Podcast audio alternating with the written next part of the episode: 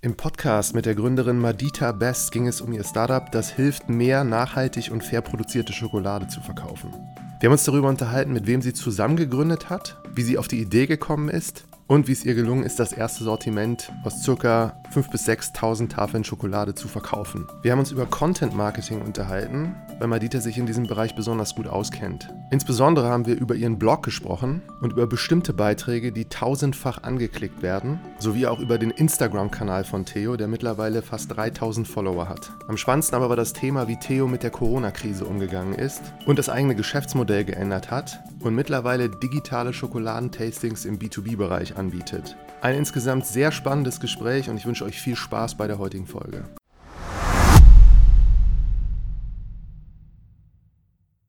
Also, herzlich willkommen zu einer neuen Folge. Heute sitze ich zusammen mit Madita Best, der Gründerin von Theo. Es geht um Schokolade. Und wie immer wäre es toll, wenn du dich einfach selber mal kurz vorstellst, Madita. Genau, hallo. Ich bin Madita, äh, Mitgründerin von Theo. Ich habe mm, die letzten vier Jahre bei Bubble im Content und äh, Business Development gearbeitet und nebenher ähm, genau verschiedene Projekte gemacht. Ähm, gestartet habe ich vor vier Jahren ungefähr mit dem Startup Daheim. Es war eine oder ja, war eine Videotelefonie-Plattform, die geflüchtete und deutsch sprechende Menschen miteinander verknüpft hat. Ähm, genau, und es war so ein soziales Projekt offensichtlich äh, im Zuge der äh, genau, vielen Geflüchteten, die nach Deutschland gekommen sind. Und habe das eben neben Bubble gemacht und ähm, genau, hatte so ein Haupteinkommen. Äh, genau. Bei dem Daheim war es ja auch so, du warst ja auch im Accelerator-Programm ja, damals dabei. Genau. Bei Axel Springer war das noch, ne? Mhm, genau. Also das war dann wirklich 50 Prozent der Zeit äh, in dem äh, Springer Accelerator äh, und 50 Prozent dann bei Bubble. Und das hat sich auch ganz gut ergänzt, weil ich ja bei Bubble so Business Development zu dem Zeitpunkt noch gemacht habe. Und genau, da habe ich dann jeweils aus dem jeweiligen Bereich, weil es ja auch beides mit Sprachenlernen zu tun hatte, hat sich das sehr gut ergänzt. Was hast du studiert? Ähm, Medienmanagement im Bachelor und dann nochmal Kommunikation und äh, Politikwissenschaften im Master. Ja, und du warst auch also in Paris, glaube ich, da bei deinem zweiten Studium. Hab hier auch nochmal geschaut und in der Vorbereitung super viele so Praktikantinnenstellen gesehen bei hier Vodafone Stiftung, OECD, GfK, E.ON und das sind ja alles, was Rang und Namen hat. Arte bist du damals und hast schon Erfahrungen da während des Studiums gesammelt. Genau, also ich habe sehr viele Praktika gemacht. Ähm, ja, weil ich mein Studium fand ich immer sehr theoretisch und dann wollte ich gerne sehen, was man so in der Praxis machen kann. War bei sehr vielen Konzernen auch oder großen Organisationen, habe dann gemerkt, dass das alles nichts ist und dann blieb am Ende nur noch der Start-up-Bereich übrig, den ich dann auch wirklich sehr spannend fand. Ja, ganz kurz nochmal zu daheim, also mhm. Plattform, wo Geflüchtete mit Deutschsprachigen sprechen konnten. Um was ging es da? Also was hat man da gemacht? Mm, genau, also es ging ja darum, äh, als die Geflüchteten angekommen sind, äh, dass diese Offline-Partnerschaften oft nicht funktioniert haben, weil sehr unterschiedliche Erwartungen äh, mit da reingegangen sind. Und dann dachten wir, dass so online kurze Sessions, wo man über Video miteinander spricht, vielleicht dann die bessere Möglichkeit wäre, um mehr Deutsch zu sprechen für die Geflüchteten. Das war so ein bisschen die Idee. Dann gab es noch so einen ähm, intelligenten Algorithmus, also Matching-Algorithmus, der interessenbasiert äh, die Leute so ein bisschen zusammengeführt hat. Also das Lieblingsthema der Geflüchteten war zum Beispiel mal Essen, äh, weil genau, sonst hatten sie ja nicht so viel, aber genau, Kochen, da hatten sie meistens ziemlich viel zu erzählen und dann wurden die Leute so dazu gematcht und haben Rezepte ausgetauscht und ganz viel über Essen gesprochen. Das war eigentlich so ganz nett. Das war so das Hauptthema und natürlich aber auch ganz viel so über Behördengänge, so praktische Tipps und Tricks. Ja, das hat eigentlich ganz gut funktioniert. Ähm, bis die Software äh, quasi kaputt gegangen ist.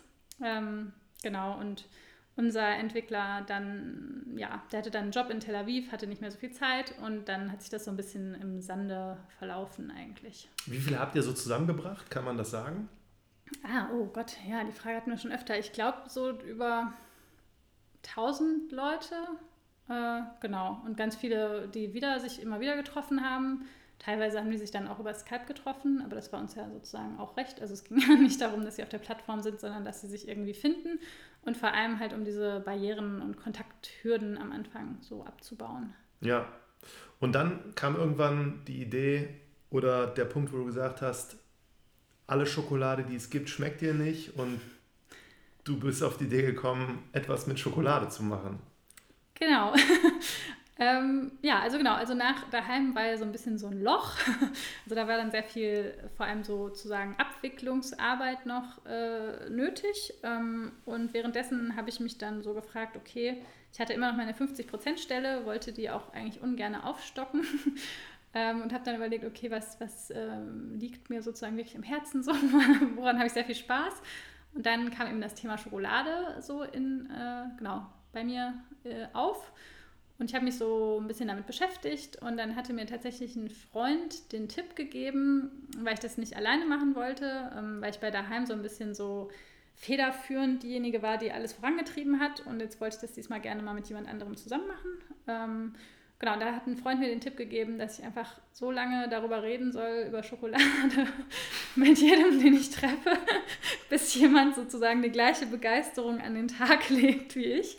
Äh, und das habe ich dann gemacht, so ein paar Wochen lang. Äh, und äh, dann habe ich äh, Moritz getroffen, der das so super toll fand, diese Idee, sich mehr mit Schokolade und mit guter Schokolade zu beschäftigen. Und ähm, genau, dann haben wir uns so ein bisschen zusammen damit beschäftigt, hatten auch so ein bisschen so einen Daten, äh, also ja, ein ganz bisschen so, haben wir mal so in Google Suchen geguckt, so äh, Keyword Planner und so. Und auf Social Media, so wie oft wird es gesucht, was wird eigentlich gesucht, wofür interessieren sich die Leute und was sind so die Ergebnisse, die sie dafür bekommen. Und dann haben wir so gedacht, gerade so bei fairer Schokolade zum Beispiel, dass das, was man als Ergebnis kommt, relativ äh, bekommt, relativ äh, mager ist oder auch uninteressant. Und dass wir halt generell so Fairtrade-Schokoladen, also erstens kann man sowieso darüber diskutieren, ob Fairtrade überhaupt so fair ist, wie sie, äh, so wie man denkt als Konsument. Äh, und außerdem fanden wir die meistens einfach nicht so lecker. Und dann haben wir eben so genau, uns immer weiter damit beschäftigt und festgestellt, dass es eben so eine zweite richtig gute und faire und nachhaltige Schokoladenwelt gibt, die aber fast niemand kennt. Und das mhm. war so ein bisschen der Startpunkt. Und was hat Moritz vorher gemacht? Hm, der war im Filmbereich äh, so im Filmverleih, also so im Sales von Filmlizenzen. Mhm. Und genau. hat aber sofort Begeisterung geteilt und dann ist das konkreter geworden mit euch beiden und dieser gemeinsamen Idee. Gab es da noch andere, die auch darauf angesprungen sind? Ähm, ja, aber tatsächlich nicht so wie er.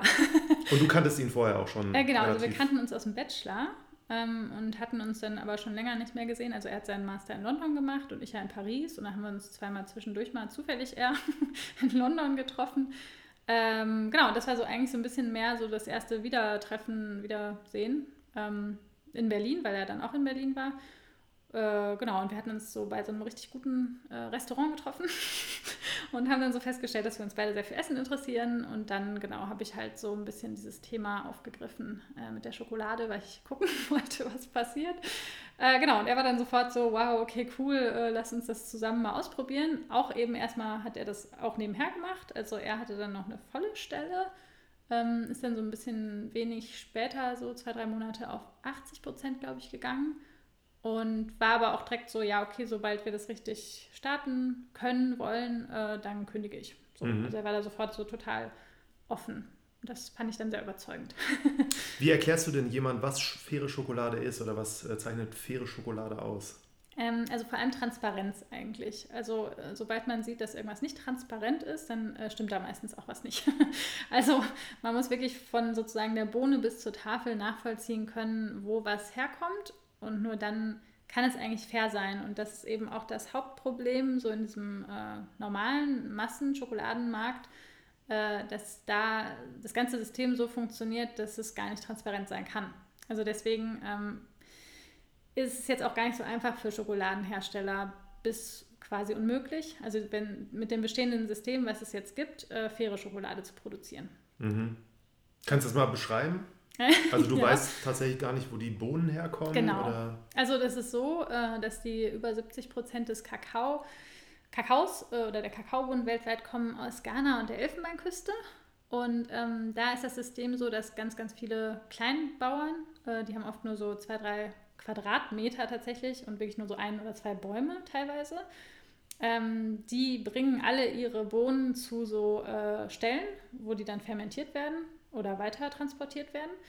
Ähm, genau, und das heißt, das sind so viele Kleinbauern, so viele Familien, die da hinkommen und ihre Bohnen abladen, das ist ja unmöglich, dass irgendwer alle diese Bauern überprüft und guckt jeden Tag immer wieder, ob da irgendwie zum Beispiel Kinderarbeit oder noch schlimmer Kindersklaverei ist.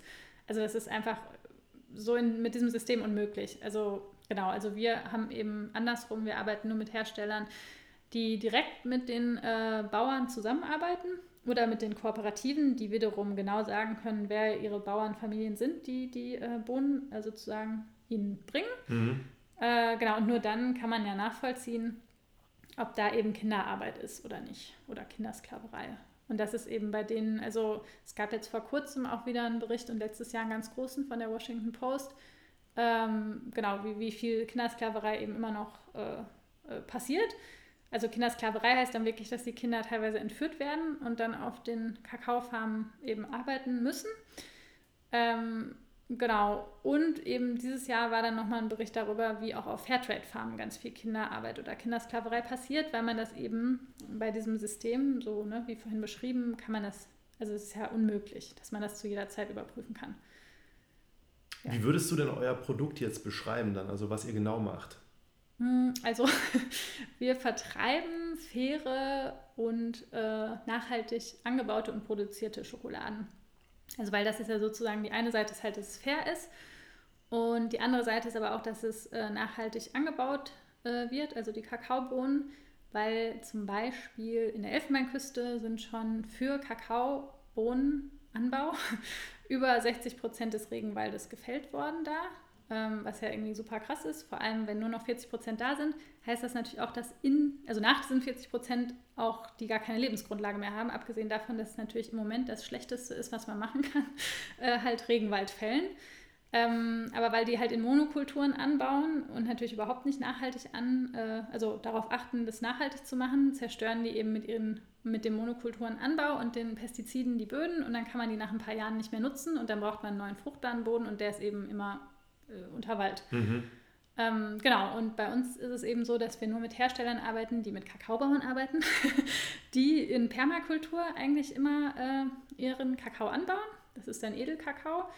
Ähm, genau, und da ist es dann so, dass diese Permakulturfarmen sogar CO2 einspeichern. Also das heißt, dass sogar viele Schokoladen, die wir vertreiben, äh, sogar klimaneutral sind letzten Endes. Aber das können wir jetzt so nicht nachweisen, deswegen sagen wir es nicht so oft. Aber es gibt einen Hersteller, die haben das sogar zusammen, glaube ich, mit PwC äh, nachgewiesen, dass mhm. ihre Schokoladen sozusagen sogar klimapositiv sind, weil sie so viel CO2 einspeichern auf den Farmen, dass sie alles, was sie danach mit der Produktion machen, quasi immer noch ausgleichen können. Mhm.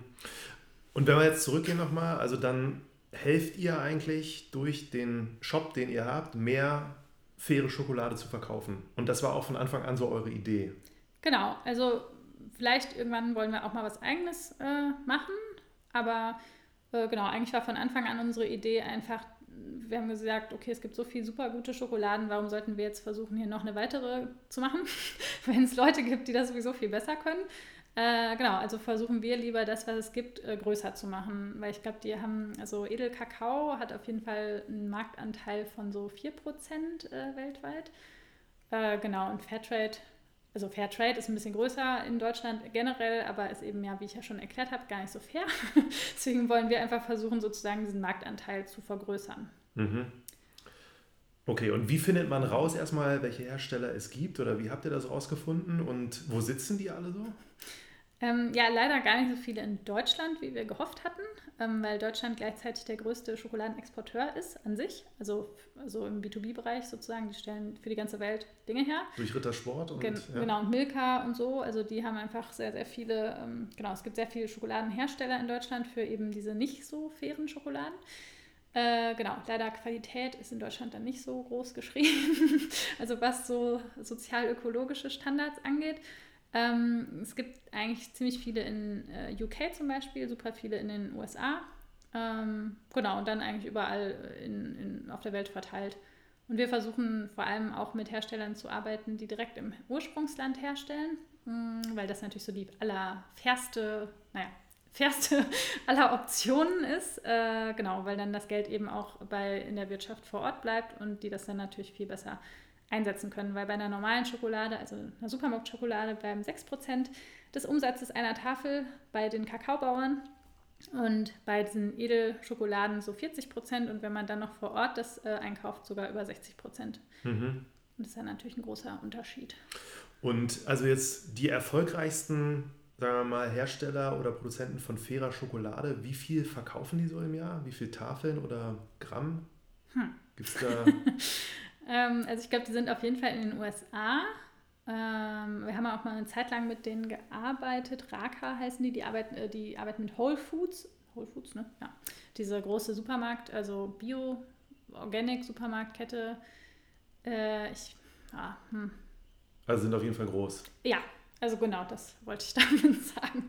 Ich glaube, die verarbeiten schon so hm, 30 bis 50 Tonnen oder so Kakao. Mhm. Aber wie viele Tafeln das sind, kann ich gar nicht sagen. Und jetzt seid ihr und fangt mit so einer relativ kleinen Idee an. Wie kriegt man denn diese Hersteller überhaupt, dass man die jetzt verkaufen kann? Also ist das relativ einfach, dieser Prozess? Man einfach sagt, so ich kaufe jetzt von euch die und die Menge und verkaufe die wieder. Oder wird das gemacht? genau, also wir haben die vor allem auf Messen kennengelernt. Ähm, waren auf richtig vielen so äh, Edelschokoladenmessen und da lernt man die auch echt gut kennen und wenn man dann noch mit denen Bier trinken geht, dann äh, machen die auch schon mal so eine Ausnahme. Also weil die das natürlich auch irgendwie cool finden, dass wir das jetzt versuchen in Deutschland so zu pushen, weil die auch wissen, dass Deutschland ein großer Markt ist. Ähm, genau, das heißt so ein bisschen darüber haben wir die einerseits gekriegt und dann andererseits auch äh, über Großhändler. Also weil im Moment ist es für uns, äh, auch wenn wir immer größere Mengen abnehmen, eigentlich oft trotzdem noch praktisch, vor allem wenn es so aus ferneren Ländern sozusagen Schokoladen sind mit dem ganzen Import und dem Zoll. Äh, da ist es für uns eigentlich immer noch ganz attraktiv, mit Großhändlern zusammenzuarbeiten. Mhm. Und diese Messen, wo sind die überall gewesen? Mm, ja, also in Holland ist so die größte oder die wichtigste die Schokor in Amsterdam. Also da kommen ja auch die meisten Schokoladen quasi an, da im Hafen. Und äh, da sitzen auch, genau, einfach sehr viele Importeure. Und dann gibt es auch extra immer einen Tag zum Beispiel, wo es nur Kakaobohnen getradet werden. Das ist super interessant. äh, genau, wo dann eben die ganzen Importeure aus Amsterdam stehen mit den äh, Kakaobauern. Und dann kann man ganz viele Bohnen probieren. Und da haben wir dann ja auch so ein bisschen unser eigenes Produkt äh, uns ausgedacht, äh, weil wir dann eben erfahren haben, also wir haben ja so ein eigenes Produkt, das sind äh, Kakaobohnen, die sind karamellisiert. Und das haben wir so bei diesen Bohnen-Trading-Tagen sozusagen. Da haben wir ganz viele äh, Bohnen eben äh, un, also, ähm, unverarbeitet probiert, geröstet, aber unverarbeitet und ähm, fanden die halt super lecker äh, und waren ganz erstaunt, weil die aus Supermärkten meistens ja eigentlich eher bitter und nicht so gut sind. Und dann haben uns eben die Kakaobauern erzählt, dass sie oft selber die sich äh, nur karamellisieren, weil sie die auch so toll finden. Und genau, und dann haben wir da so ein bisschen unser erstes Produkt quasi so on the go. Wie habt ihr die genannt? äh, cool Beans. Cool Beans. Also, weil wenn man da drauf beißt, dann sind die so ein bisschen kühl von innen. Das hören wir auch eigentlich immer wieder, so in Tastings, äh, wenn wir die Leuten zeigen. Äh, ja, und naja, und wir fanden es auch noch so ganz lustig, weil die machen auch so wach, weil da Theobromin drin ist relativ viel. Und ähm, äh, genau in den 80ern wurden Drogen auch Cool Beans genannt. das fanden wir irgendwie so als Insider-Gag für uns selber ganz, ganz das lustig. Ist ein guter Insider-Gag. genau. Ja, jetzt stelle ich mir das so vor, also man stellt dann so sein Sortiment an fairen Schokoladen zusammen mhm. und irgendwann ist der große Moment, wo man dann mit dem Shop live geht mhm. und hofft, dass sich die alle von selbst verkaufen. Wie ist das bei euch gewesen? ähm, genau, also wir haben das relativ äh, wirklich äh, langsam äh, gemacht. Wir haben wirklich so immer ziemlich kleine Mengen gekauft. Ähm, genau, und also weil, weil Kleine Mengen heißt, also wie viel von einer Tafel oder Sorte? Ja, okay, so, ja, also so 500 Stück vielleicht von einer. Tafeln? Ja, genau, 500 Tafeln oder 1000 Tafeln. Die ähm, haben ja auch so ein Mindesthaltbarkeitsdatum wahrscheinlich, Ja, ne? genau. also äh, genau, das ist äh, oft ein Jahr, manchmal weniger, manchmal aber auch länger.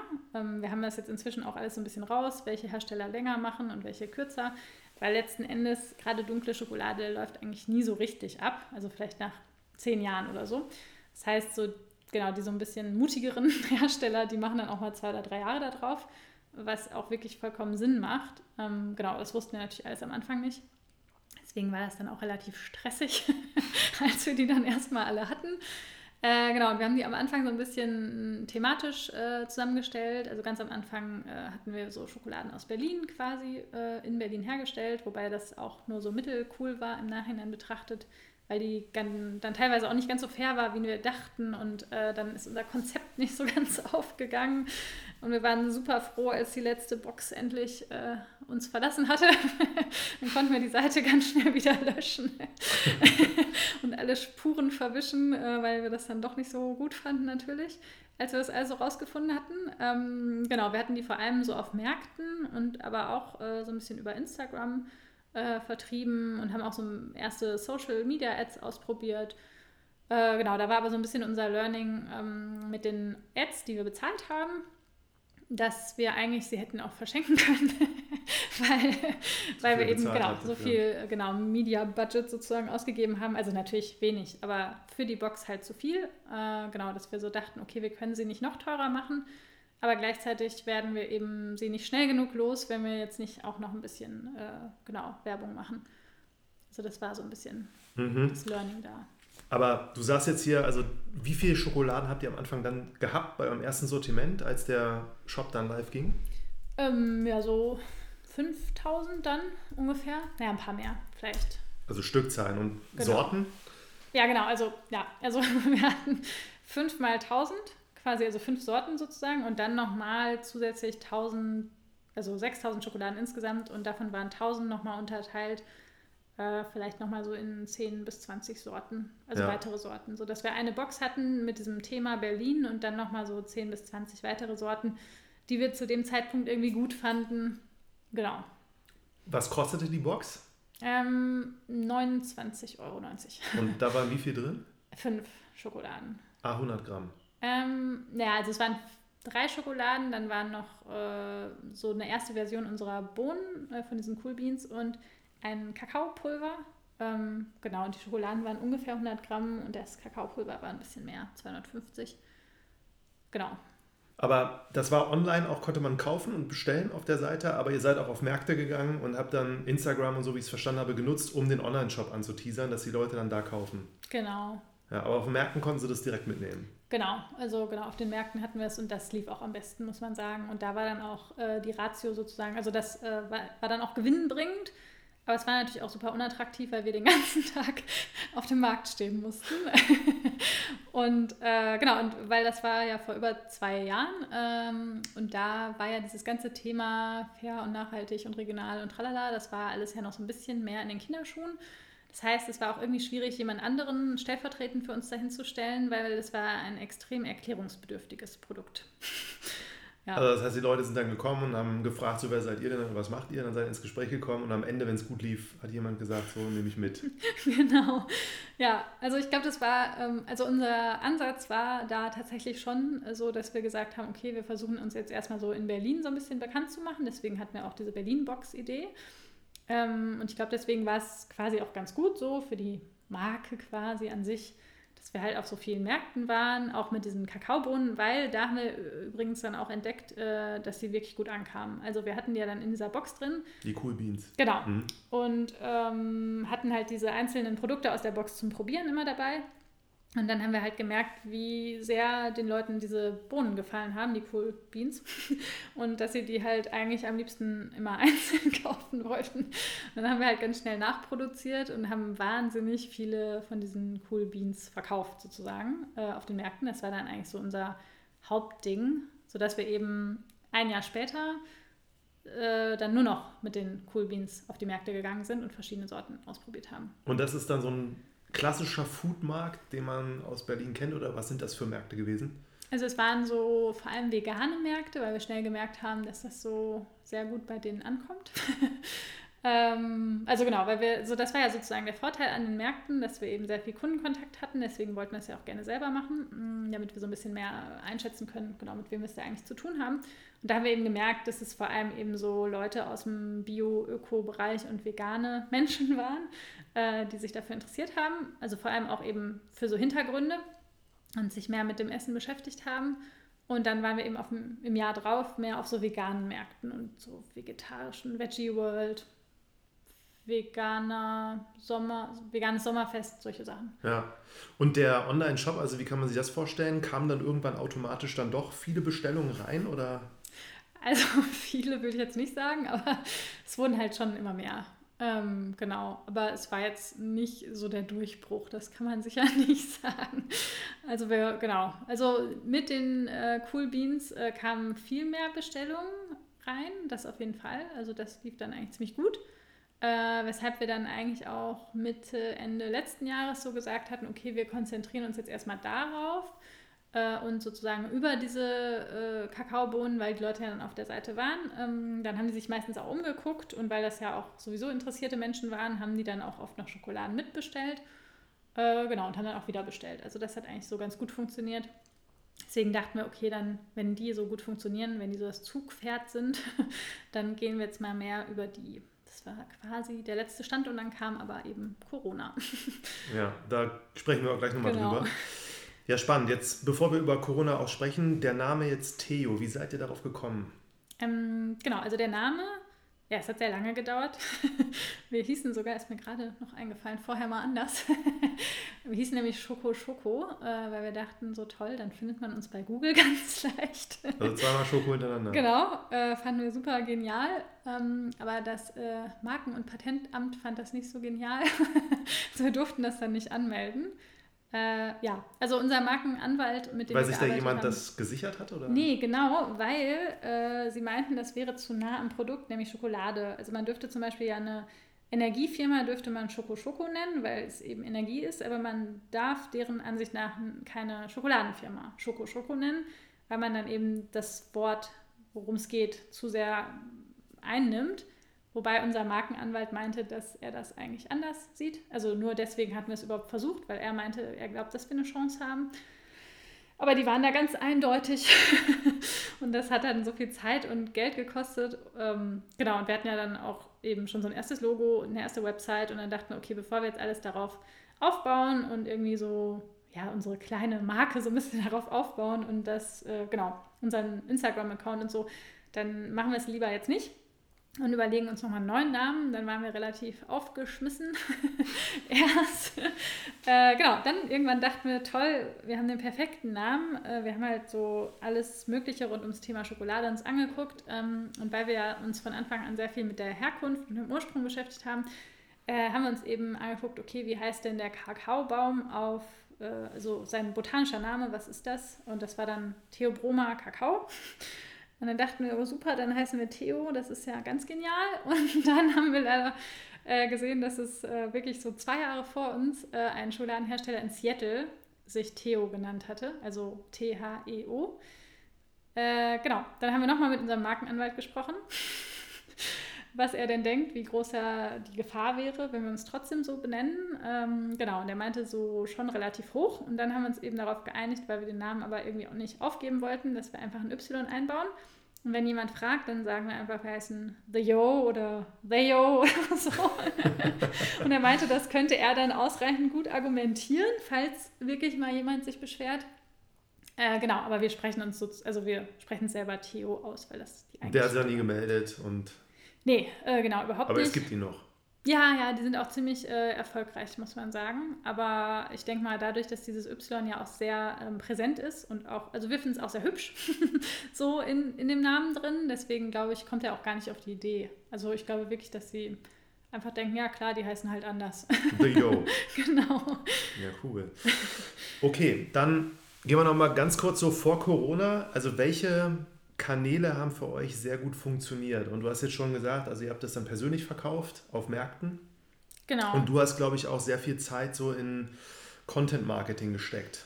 Genau, also das äh, war ja so das, was ich die letzten zwei Jahre auch bei äh, Bubble gemacht hatte äh, und womit ich mich dann eben ziemlich gut auskannte und wo ich dann eben auch so ähm, gesehen habe, dass wenn man so quasi sich ein bisschen Zeit nimmt und äh, auch äh, quasi äh, die Geduld hat, dass es dann auch echt was bringt. Äh, und deswegen haben wir eben auch früh angefangen, diesen Blog zu schreiben. Ähm, genau, und haben eben auch so unsere Seite so ein bisschen äh, SEO optimiert. Ähm, Genau, und haben das äh, immer weitergetrieben, haben das eben auch vor allem benutzt für Social Media, für, genau, für den Newsletter und darüber kamen dann tatsächlich, das waren sozusagen dann auch so unsere erfolgreichsten Kanäle, eben einerseits der Newsletter an sich, andererseits der Content quasi, äh, wo sie dann über Google uns gefunden haben. Und genau, und eben Instagram, wo wir das auch immer benutzt haben. Was gibt es denn so bei gutem Content Marketing oder wirklich guten Blogartikeln zu berücksichtigen, auf was man achten muss? Also es ist schon relativ viel. äh, genau, also einmal gibt es halt so diese ganzen äh, technischen Sachen sozusagen, also die Wörter, die man abdecken will und sollte. Da kann man dann verschiedene Tools nutzen. Äh, zum Beispiel eben den Google Keyword Planner oder genau, also ja, also genau, das kann man relativ schnell googeln, was man da so machen kann, um erstmal herauszufinden, was relevant ist. Und dann im nächsten Schritt muss man sich natürlich irgendwie überlegen, okay, was ist jetzt irgendwie ein interessanter Aufhänger? Also wie kann ich mich von dem abgrenzen, was man schon findet, wenn man nach diesen Wörtern sucht? Weil sonst, genau, klickt ja niemand drauf. und wenn man aber dann irgendwie so einen ganz interessanten äh, Twist findet äh, oder vielleicht auch Wörter findet, ähm, die eben noch nicht so viel genutzt werden, aber viel gesucht werden. Also das ähm, war so eigentlich so unsere Strategie am Anfang. So ein bisschen so diese Longtail-Strategie, dass wir gesagt haben, okay, was sind Wörter, die auch gesucht werden, aber nicht zu viel. Äh, genau, und die aber eben, wo es wenig äh, quasi Wettbewerb drum gibt. Ähm, genau, und darüber haben wir dann äh, direkt von Anfang an schon ziemlich viel oder einigermaßen viel Traffic bekommen, was ja eben dann Google wiederum als positiv wertet, weil die Leute ja dann lange auf der Seite bleiben und eben diese Bounce Rate äh, runtergeht. Äh, genau, das war so ein bisschen unsere Anfangsstrategie und als das dann, als wir dann so ganz gut bei Google gerankt waren. Insgesamt äh, sind wir dann ein bisschen mehr auf die Wörter gegangen, äh, die relevanter und die ein bisschen größer waren und wo auch mehr Wettbewerb war. Und dann, äh, genau, haben wir da auch direkt gut gerankt, weil wir vorher eben immer gut gerankt haben. Und ähm, genau, und die zweite Sache ist eigentlich, dass man einfach immer regelmäßig an der Website bauen muss äh, und wirklich so einen festen Termin haben muss, an dem man immer veröffentlicht, egal was passiert. also wirklich jede Woche. Äh, wir haben es einmal nicht gemacht oder ein oder zweimal. Und dann hat man wirklich drei Monate lang hinterher gesehen, dass es die ganze Zeit total die Talfahrt war. Also das ist irgendwie wirklich so, dass Google, ja, keine Ahnung, merkt das, hat dafür irgendwelche Mechanismen. Wenn man einmal die Woche am selben Tag veröffentlicht, dann ist das super. Wenn man dann vielleicht noch zwei, drei Artikel pro Woche ein bisschen bearbeitet, was wirklich schnell geht, ähm, genau, dann äh, ist man da richtig gut dabei. Also ältere Artikel. Genau. Updated. Ja, genau. Ja. Also wenn man da einfach nur so ein bisschen dran rumbastelt genau, updated, einfach so, dass man merkt, okay, da tut sich was. Also das ist wahrscheinlich so die Logik dahinter. Und in eurem Fall, von diesen ganzen Blogartikeln, die es gibt, kann man da sagen, so ein, zwei sind so durch die Decke gegangen oder? Ja. Wie erklärst du dir das? Also es ist äh, ein Artikel, das finden wir immer relativ beunruhigend. Den habe ich auch schon oft umgeschrieben. Äh, der heißt äh, sowas wie Nestle und Co. Kinderarbeit im Schokoladenbereich. Äh, da sind wir sehr äh, besorgt, dass wir irgendwann von Nestle eine irgendwie ja, Unterlassungsklage bekommen oder so, weil wir auch immer sehen, dass ganz viele Nutzer aus der Schweiz das lesen. Ähm, genau, und die sitzen ja in der Schweiz. Äh, das äh, finden wir immer sehr beunruhigend und der geht wirklich so dermaßen, der wird so viel gelesen und immer mehr und immer mehr. Ähm, genau, und ich habe schon alles abgeschwächt, immer wieder so, damit es auch ja nicht heißt, wir würden irgendwie unsere Wettbewerber äh, irgendwie diffamieren oder so. äh, genau, das ist so der eine Artikel. Ähm, ich glaube, weil wir da auch viel dran immer wieder geändert haben, äh, also auch geupdatet haben, weil das ja für uns so ein wichtiges Thema ist und weil wir den wiederum auch intern viel verlinkt haben. Also es ist ja auch so eine äh, Content-Sache, dass man quasi die Artikel, die man besonders wichtig findet, auf der Website besonders viel äh, interlinkt. Mhm. Äh, genau, man kann sich eben auf der Website immer so ein paar wichtige Sache, ja, Seiten aussuchen und die, damit kann man so verschiedene Tricks anwenden und dann werden die relativ viel gepusht. Und am Anfang fanden wir es eben gut und jetzt irgendwann waren wir ein bisschen besorgt. ähm, das ist der eine und der andere ist über Kakaonips. Ähm, das war so ein bisschen meine Strategie dahinter, dass ich, ich gemerkt habe, dass Leute sich wahnsinnig dafür interessieren und dann dachte ich, okay, wenn das so ist, dann geben wir ihnen die Infos, die sie suchen und da habe ich dann relativ viel recherchiert, was die Leute recherchieren und darauf ziemlich präzise Antworten gegeben. Und da, äh, genau, da sind auch wahnsinnig viele Leute ähm, drauf und bleiben auch lange. Also das heißt, die scheinen den Artikel wirklich hilfreich zu finden. Mhm. Also so hilfreicher, relevanter Content, das ist eigentlich echt so das Beste. Und das findet man eben am besten raus, indem man einfach sehr viel recherchiert, was die Leute recherchieren und guckt, was es für Antworten gibt und überlegt, wie man die noch besser geben kann. Aber den Artikel jetzt über Nester, das war keinesfalls so, dass ihr da am Anfang gedacht habt, wir schreiben ihn jetzt und das geht durch die Decke, sondern das hatte eine ganz andere Intention. Ja, so eine Mischung. also ich wusste schon von Bubble, dass einfach so äh, quasi über Marken schreiben äh, irgendwie immer gut funktioniert. Also wir konnten uns bis zuletzt eigentlich nicht erklären, woran es liegt, aber äh, die haben auch bei Bubble immer am besten gerankt. Also wenn wir so gesagt haben, äh, warum äh, Scout24 mit Bubble Erfolg hat in der internen Weiterbildung, mhm. dann war das irgendwie gleich immer so ein Top-Read. Also genau.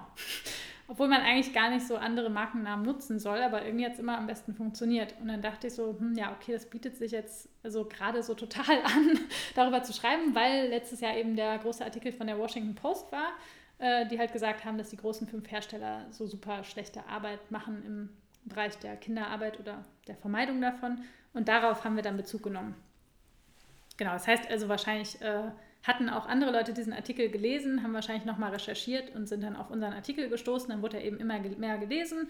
Daraufhin hat Google das dann natürlich höher gerankt, weil die Leute lange auf dem Artikel geblieben sind und ihn offensichtlich relevant fanden. Und das ist ja dann so eine Aufwärtsspirale, wenn sich das einmal so ergeben hat. Hm. Und bei denjenigen, die jetzt dann so einen Nester-Artikel lesen, könnt ihr da sehen, bleiben die auf eurer Website oder kaufen die im besten Fall irgendwas? Oder sind das alles so wieder verlorene also die sind tatsächlich eher Leute, die, ähm, die sehr so auf dem Blog bleiben und viel lesen. Mm, wir haben leider äh, tatsächlich, äh, also genau, äh, das ist nicht gerade meine, meine größte Stärke da äh, sozusagen, das so zu verknüpfen. Äh, dafür arbeiten wir aber jetzt dann äh, die nächsten drei Monate mit einer, Agent, also einer kleinen Agentur zusammen, um das nochmal ein bisschen genauer nachzuvollziehen.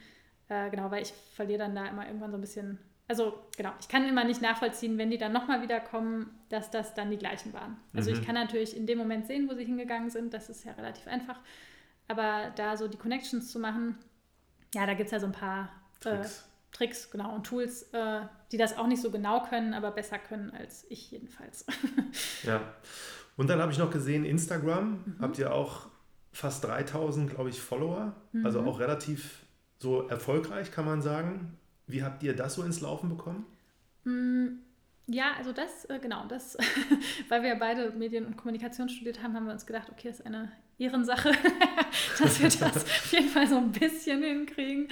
Ähm, das haben wir vor allem über so äh, Partnerschaften eigentlich gemacht. Also das hat auch echt gut funktioniert. Wir haben uns eigentlich immer so Leute gesucht, die wir cool fanden äh, oder Magazine, die wir cool fanden oder Influencer halt und haben die so angeschrieben und gefragt, ob wir denen mal eine Box schicken dürfen oder ob wir denen mal unsere Cool Beans schicken dürfen.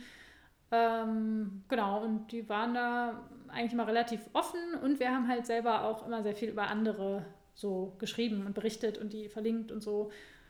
Ja, und irgendwie ist das ja so ein Geben und Nehmen. also das hat sich dann so mit der Zeit aufgebaut und ähm, tatsächlich, also das muss man schon sagen, über da unsere ganzen Marktstehereien. und also wir haben auch vorher schon ziemlich viele so Tastings immer zwischendurch mal gemacht in der Factory und so. Also darüber haben wir schon relativ viele äh, Follower bekommen. Mhm. Und als ihr die Boxen jetzt an so einen, in Anführungsstrichen, Influencer oder Influencerin geschickt habt, mhm. das hat dann jemand geteilt und wie viele Follower hat dann so jemand gehabt? Also die haben sogar relativ viele, aber man muss schon sagen, dass sozusagen der Erfolg sich eigentlich immer so in Grenzen hält, aber da muss man eben auch so einen längeren Atem haben. Ähm, also die haben schon so 20.000, 30.000 Follower äh, öfter mal gehabt. Ähm, man hat dann so fünf. also es ist jetzt, also man darf sich davon wirklich nicht zu viel versprechen. Also unser größten, also die größten Influencer, die das mal für uns gemacht haben, das waren so zwei äh, Frauen, äh, die waren aber eher so aus dem Modebereich und die haben wir halt mal so kennengelernt auf einem Event und die fanden das ganz toll und genau, haben dann selber so gesagt, sie könnten das ja mal machen. Und die hatten 150.000 Follower. Und ich glaube, da haben wir zwei neue Follower und keinen Sale. Also das muss ich also wirklich sagen, also für, also ich glaube, wir haben noch nie einen einzigen Sale dadurch bekommen, so gefühlt. Ich meine, man weiß es natürlich nicht. Andersrum, wenn man sich selber so beobachtet bei der Nutzung von Instagram, also ich sehe das auch ganz oft äh, ein paar Mal und irgendwie Monate später denke ich so, ach Mensch, diese Vase, wie war das nochmal? Dann gucke ich nochmal nach und kaufe die. Das könnte ja niemand jemals nachvollziehen. Und so ist es bei mir aber auch. Also deswegen, man weiß es ja nicht. Also wir haben ja schon gesehen, dass immer mehr äh, genau, Kunden geworden sind, aber wir konnten da überhaupt natürlich nicht nachvollziehen. Also wir hatten jetzt ja nie eine Kooperation, die wir bezahlt haben. Und deswegen hatten wir jetzt nicht so einen Code, Rabattcode oder so. Ja. So, genau.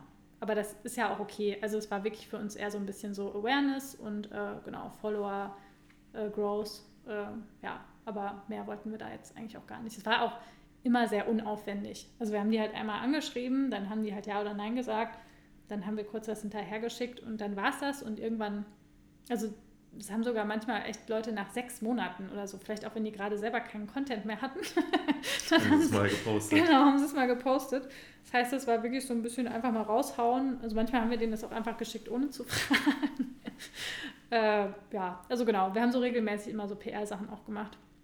Zwischendurch immer mal so einen Tag lang einfach mal was raushauen und dann mal gucken, was passiert.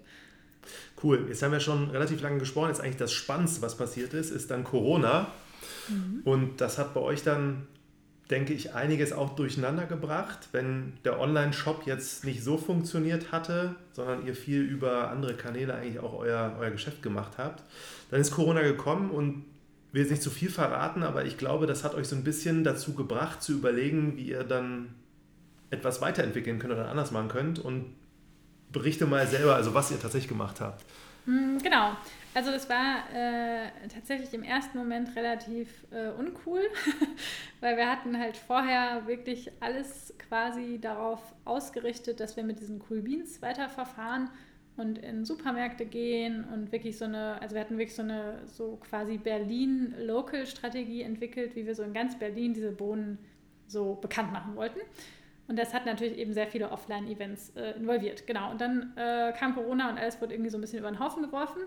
Äh, und dann waren wir erstmal so, so einen Tag lang oder eine Woche lang äh, so ein bisschen unentschlossen, was wir jetzt eigentlich machen sollen. Und dann ähm, haben wir uns gedacht, okay, was soll's? dann halt doch keine Bohnen. Ähm, genau, das war so ein bisschen, ja, äh, schade natürlich für die Vorarbeit, aber ähm, genau, da haben wir uns gedacht, naja, was soll's dann äh, in Krisenzeiten? Äh, hatten wir halt schon ganz oft auch äh, gelesen und gehört, da mögen die Leute besonders gerne äh, Süßigkeiten und Schokolade. Also es gibt wirklich viele Statistiken, wo äh, Schokoladenhersteller extrem äh, Growth sozusagen bekommen haben, äh, zum Beispiel in der Finanzkrise. Also das wussten wir schon von amerikanischen Herstellern, dass es denen da richtig gut ging, weil die Leute eben ja so sonst viel nicht machen können, wollen die sich eben im Kleinen wenigstens was gönnen. Und dann dachten wir, naja gut, äh, dann können wir ja mal darauf aufbauen, probieren wir das mal. Ähm, und gehen jetzt doch wieder auf unsere Schokoladen, weil das war ja sowieso eigentlich unser Ausgangsherzensthema. Und dann hatte äh, Moritz äh, ganz schnell gesagt, hier wäre doch lustig, wenn wir einfach mal so ein virtuelles Tasting anbieten. Und das haben wir dann halt am Anfang erstmal so B2C äh, angeboten. Und da waren eben die meisten anderen noch so selber am struggeln und wir hatten dann einfach ganz schnell äh, so eine Website irgendwie rausgehauen ähm, und haben das dann eben auch mal wieder so eine PR-Aktion. Äh, damit hat das tatsächlich gestartet, dass wir so dachten, okay, was soll's, wir haben gerade eh nichts anderes zu tun, machen wir jetzt mal so einen Tag, äh, schicken einfach allen, also allen Nachrichten und Portalen und so, genau, diese Nachricht, dass wir jetzt so virtuelle Schokoladentastings anbieten. Ähm, ja, und das fanden dann natürlich alle super aufregend, weil es gab ja auch sonst nicht so viele gute Nachrichten, äh, sodass dann äh, einige darüber berichtet haben. Und tatsächlich vor allem äh, war unser Ding, äh, das fanden wir so ab absurd, deswegen erwähne ich das, Land der Ideen. das kannten wir vorher auch nur so am Rande, genau. Äh, genau, also es werden ja immer so Sachen ausgezeichnet von diesem Land der Ideen, von irgendeinem Ministerium, irgendeinem Bundesministerium. welchem weiß ich jetzt nicht. Äh, und genau, und die, äh, die haben das so aufgegriffen und auf ihre äh, Seite genommen, die natürlich, also genau, ich komme immer wieder darauf zurück, sehr viel äh, so SEO-Power hat. Also so Backlinks bringen eben immer wahnsinnig viel. Und die sind natürlich so eine Bundesministerien gestützte Initiative. Die haben einfach eine starke Seite gehabt und die haben uns dann so als erstes äh, Projekt äh, äh, verlinkt und haben auch auf ihren Kanälen darüber berichtet. Und vor allem über das Facebook von denen kam unfassbar viel. Also zu dem Zeitpunkt hatte ich dann äh, auch endlich mal die Gelegenheit gehabt, das Tracking so ein bisschen zu verfeinern. Deswegen konnten wir dann auch wirklich äh, super gut nachvollziehen, immer wo was herkam und warum. Genau, und über die kamen dann richtig, richtig viele äh, B2C-Tastings äh, rein weil eben auch alle so ne, total froh waren, dass sie endlich mal irgendwas Schönes machen konnten wieder. B2C-Tastings, also ist das ein was? Ah, genau. also genau, das waren virtuelle Schokoladentastings. Also mit dieser, also wir hatten dann ganz, also ja, das war sehr viel auf einmal. Also wir haben ganz schnell uns eine Box äh, zusammengepackt äh, aus den Schokoladen, die wir gerade da hatten äh, und haben gesagt, hier äh, fünf Schokoladen in einer Box äh, und wir machen dazu äh, ein Tasting. Und wir hatten ja vorher schon ganz viele offline in Berlin gemacht. Ähm, deswegen hatten wir dafür auch ein Konzept und eine Präsentation und alles und dachten so, naja, ist ja ganz lustig, probieren wir einfach mal online und gucken mal, wie das so ankommt. Das war sozusagen den B2C. Und dann haben wir eben über, über dieses Land der Ideen und dann haben das eben alle möglichen anderen Leute auch aufgegriffen und geteilt, äh, kamen dann, also ja, ich glaube schon so an einem Tag hatten wir so 30 oder 50 Bestellungen, nur über diese eine Facebook- also über diesen einen Facebook-Post eigentlich. Aber die Leute haben sich die Box bestellt. Also, die kannten sich alle untereinander gar nicht. Nee. Ihr habt die da hingeschickt und dann habt ihr gesagt, so um 18 Uhr Dienstagabend machen wir ein Tasting und dann haben die Leute sich dann dazugeschaltet. Genau, genau. Es war am Anfang alles etwas komisch, aber ähm, also wir hatten dann mehrere Termine, so dass sich das so ein bisschen aufgeteilt hat. Dann waren das so immer so ungefähr so 10, 15 Leute, würde ich mal so sagen. Äh, genau. Die sich auch null kannten. Ja, genau. genau. Und das war dann auch äh, ja, relativ kompliziert, weil die dann auch immer alle gar nicht wussten, wie das mit dem Ton und der Kamera und so. Es war ja so, ne, am Anfang war das ja irgendwie niemand so gewöhnt. Das war dann auch ein bisschen anstrengend. und, aber wir haben das äh, ganz tapfer durchgezogen. ähm, genau, und dann, äh, ja, und dann fanden das irgendwie Leute toll, haben dann auch darüber wiederum selber in ihren äh, Social-Media-Kanälen gepostet. Und das hat sich dann alles so ein bisschen immer größer, äh, es wurde immer größer, aber auch wirklich so noch in so einem kleinen, so entspannten Rahmen. Also es war so cool und es war entspannt äh, und man hat schon so gesehen, okay, da ist irgendwie Potenzial. Und dann, ähm, genau, dann kam wieder das Content-Thema ins Spiel. Äh, genau, also wir hatten ja dann schon ein Jahr lang oder ein bisschen länger eben dieses Content-Spiel sozusagen gespielt und unsere Seite aufgebaut und äh, die war dann eben bei Google schon ganz gut. Und dann habe ich eben angefangen, so über ähm, äh, virtuelle Tastings und Team-Events und Teambuilding, also so solche Themen zu schreiben, äh, weil ich dachte, naja, das könnte ja auch was für Unternehmen sein. Und dann, genau, ist es auch für uns irgendwie einfacher, das abzuwickeln, weil genau, so Endkunden sind ja immer ein bisschen aufwendiger. und genau, dann dachten wir so, naja, dann genau, kann man vielleicht direkt mal ein ganzes Team äh, akquirieren. Äh, genau, und so hat es dann irgendwie angefangen.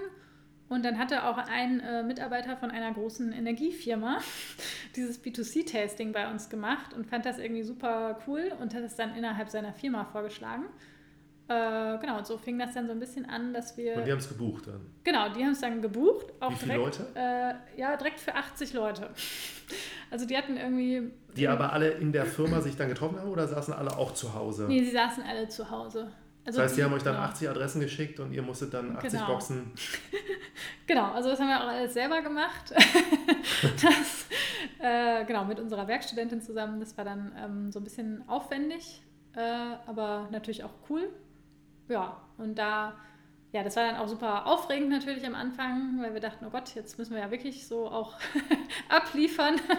also bei so zehn Endkunden, ja gut, wenn dann mal der Laptop abstürzt, was soll's, aber wenn dann natürlich äh, so ein ganzes Team von allen möglichen Standorten, es waren auch direkt dann Holland und äh, die Schweiz und genau, äh, alle möglichen, Belgien, andere Länder noch, äh, waren da alle möglichen Leute dabei. Ähm, da wollten wir dann natürlich schon, dass es klappt. Und das war dann natürlich erstmal so, ja, ein bisschen spannend. Aber es ist dann einfach extrem gut gelaufen. Also wir haben dann wirklich, äh, ja, so, so wie vorher auch, eine Präsentation gehalten. Dann haben wir uns so durch die Schokoladen getestet. Die Leute haben ganz viel im Chat äh, interagiert. Können wir das mal einmal so durchgehen? Also wie so ein Tasting abläuft, die kriegen ihre Schokolade nach Hause. Wie sieht so eine Box aus? Ist das so ein besonderer Moment, wenn man die aufmacht? Wie leitet, also ihr macht am Anfang eine Begrüßung, Präsentation Mhm. Und sieht man die alle, wenn die dann die Schokolade testen? Auch die Reaktionen darauf oder wie funktioniert das? Ähm, ja, genau. Also kommt natürlich immer so aufs Tool an. Also wir machen es immer so eben, dass wir das Tool nehmen, was sie selber nutzen, damit die selber sich damit am besten auskennen. Genau, und dann ist es so, also die bestellen die, wir bekommen die Adressen, die bekommen die geschickt. Ähm, ja, manche von denen schreiben dann schon in den Termin rein, bitte erst am Termin öffnen. Andere haben die dann schon halb aufgegessen. Also das weiß man immer nicht so genau. Äh, also wir legen aber auch immer in jede Box so ein kleines Tasting-Booklet rein, dass man das eben alleine danach nochmal selber für sich machen kann. Ähm, genau, und da schreiben wir auch immer rein, hier bitte für den Termin vielleicht noch was überlassen. äh, genau, also das heißt so, es, wir hatten glaube ich noch nie, dass jemand die ganz äh, aufgegessen hatte vorher. ähm, genau, und dann dann finden sich alle zu diesem Termin ein, äh, haben eben alle ihre Box vor sich stehen. Ähm, dann am Anfang unserer Präsentation haben wir so ein Slide, wo wir sagen, okay, hier, so sieht euer Tisch am besten gleich aus. Ihr legt eure Schokoladen hin, ihr legt euer Schoko-Tasting-Sheet hin, äh, habt ein Glas Wasser, also so ein paar Sachen, die man eben braucht. Das steht aber auch schon in diesem Booklet drin. Aber manche haben ja dann ganz vorbildlich das dann eben noch nicht geöffnet.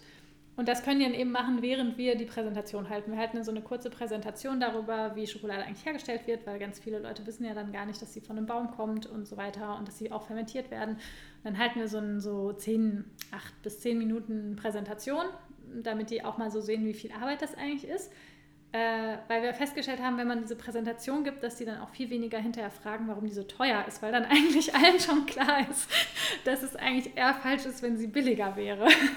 also das ist äh, eigentlich ganz positiv. Ähm, genau, deswegen müssen sie dann immer sich alle diese Präsentation anhören und so unsere also ja, also es ist für uns halt voll super, weil wir so unsere sozusagen Mission und unsere Message dann in dieser Präsentation rüberbringen und dann eigentlich alle schon ziemlich so ja, geflasht sind, so was das eigentlich ist und dass das eigentlich schon ganz schön falsch ist, so wie es im Moment ist.